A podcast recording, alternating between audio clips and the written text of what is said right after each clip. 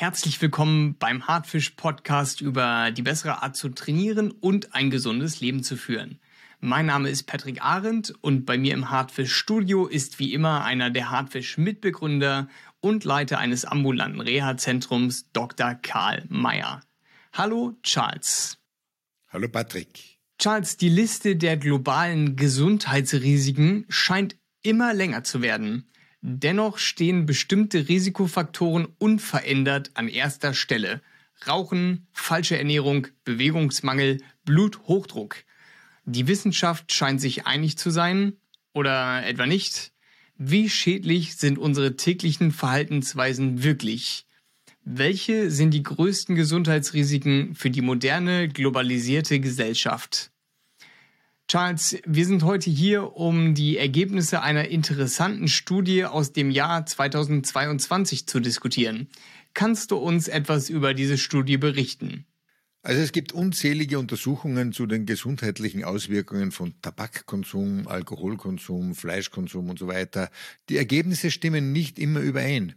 Es werden vielfältige Schlussfolgerungen gezogen und es ist sehr schwierig, den Überblick zu behalten.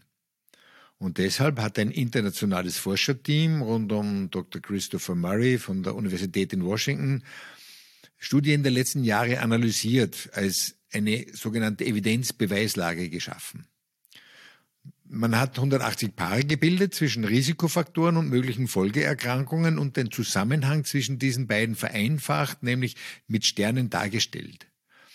Die Stärke des Zusammenhangs wurde mit ein bis fünf Sternen bewertet. Das heißt, bei einem Stern besteht ein wenig belegter Zusammenhang und bei fünf Sternen ein sehr starker, oder? Genau. Es ist ein relativ einfaches Bewertungssystem, für Konsumenten leicht verständlich, aber auch für politische Entscheidungsträger. Die können darauf basierend äh, faktenbasierte Entscheidungen treffen. Letztendlich zeigt diese Studie auf, bei welchen Themen weiter nachgehakt werden muss und weitere Evidenz geschaffen werden muss.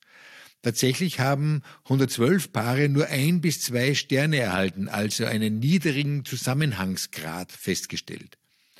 Das auffälligste Beispiel ist da der Konsum von rotem Fleisch. Der hat im Zusammenhang mit dem Schlaganfallrisiko nur einen Stern bekommen, im Zusammenhang mit der koronaren Herzerkrankung zwei Sterne. Und zwar deswegen, weil es Unstimmigkeiten bei den Studienergebnissen gab. Also es gibt eine schwach, schwache Beweislage. Weitere Studien in diesem Bereich wären sinnvoll. Aber dem Fleisch gegenüber ist das Gemüse. Und wie sieht es denn da mit dem Konsum aus? Was hat man da herausgefunden? Also für die größere Menge an Gemüse, die zugeführt werden soll, besteht eine deutlich bessere Beweislage für diesen Zusammenhang mit der koronaren Herzerkrankung. Da wurden zwei Sterne vergeben und für das Schlaganfallrisiko sogar drei Sterne. Also ein besteht definitiv ein moderater Zusammenhang. Das waren jetzt viele 1, 2 und 3 Sterne Bezüge. Welche Paare wurden denn mit 5 Sternen bewertet?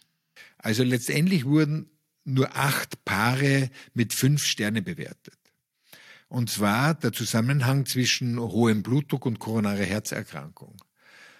Die häufigsten Ergebnisse ergab es mit fünf Sternen über das Rauchen, und zwar den Zusammenhang zwischen Rauchen und Kehlkopfkrebs, Zusammenhang zwischen Rauchen und Mundrachenkrebs, Lungenkrebs, aber auch Gefäßaneurysmen, also Aussackungen der Hauptschlagader, die reißen können.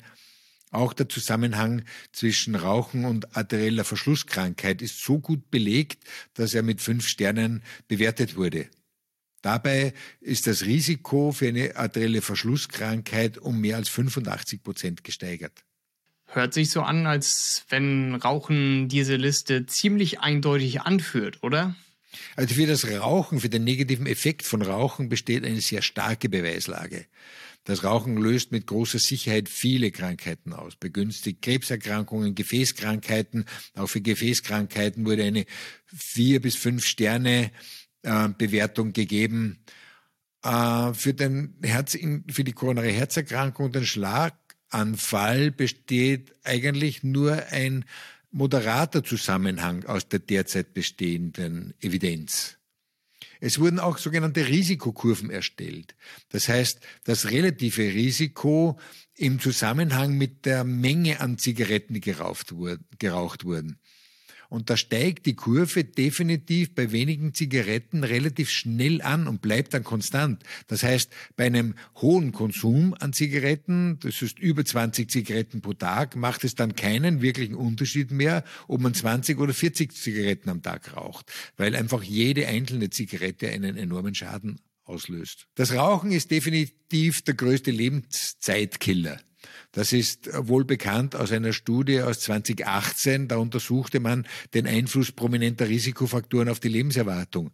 Und da zeigte sich, dass Rauchen zu einem Minus von im Durchschnitt sieben Jahren führt, das Übergewicht, die Fettleibigkeit äh, zu einem Minus von fünf Jahren, der starke Alkoholkonsum zu einem Minus von drei Jahren, die körperliche Inaktivität zu einem Minus von zwei Jahren, das sind statistische Mittelwerte natürlich, äh, die geringe Zufuhr von Obst und Gemüse führte zu einer Reduktion der Lebenserwartung von im Durchschnitt zwei Jahre und die soziale Isolation hat auch einen bedeutenden Effekt, die führt zu einem Minus von äh, zumindest einem Jahr. Das sind ja alles Risikofaktoren für schwerwiegende Herz-Kreislauf-Erkrankungen, die wir hier bei uns im Podcast behandeln.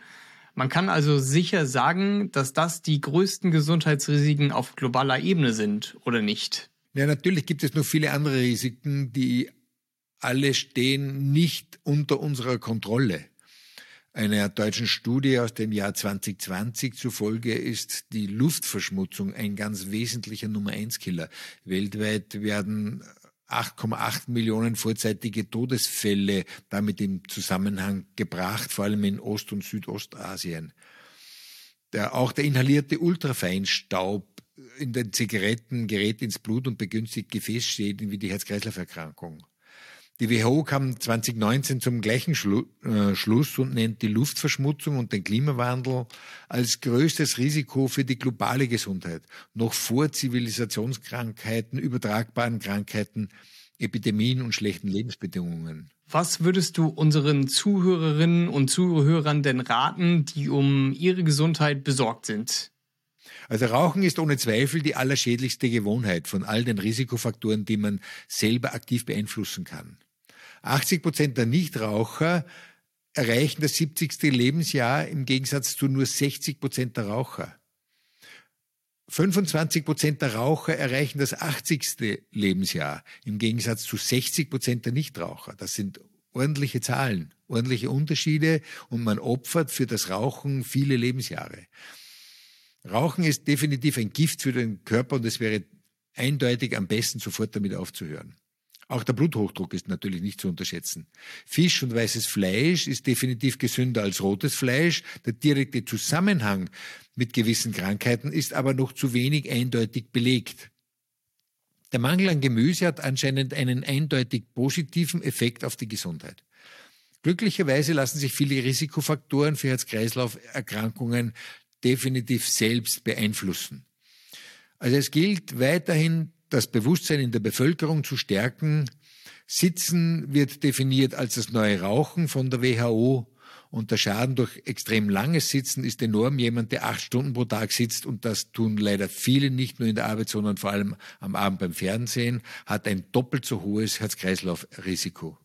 Das waren sehr, sehr viele Informationen, Charles. Deshalb lass mich noch einmal ganz kurz zusammenfassen, worüber wir geredet haben.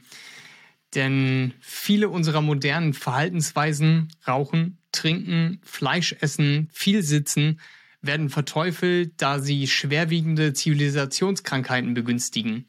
In der Tat liefern Studien zu den Auswirkungen von rotem Fleisch noch immer widersprüchliche Ergebnisse und das sollte noch eingehender untersucht werden.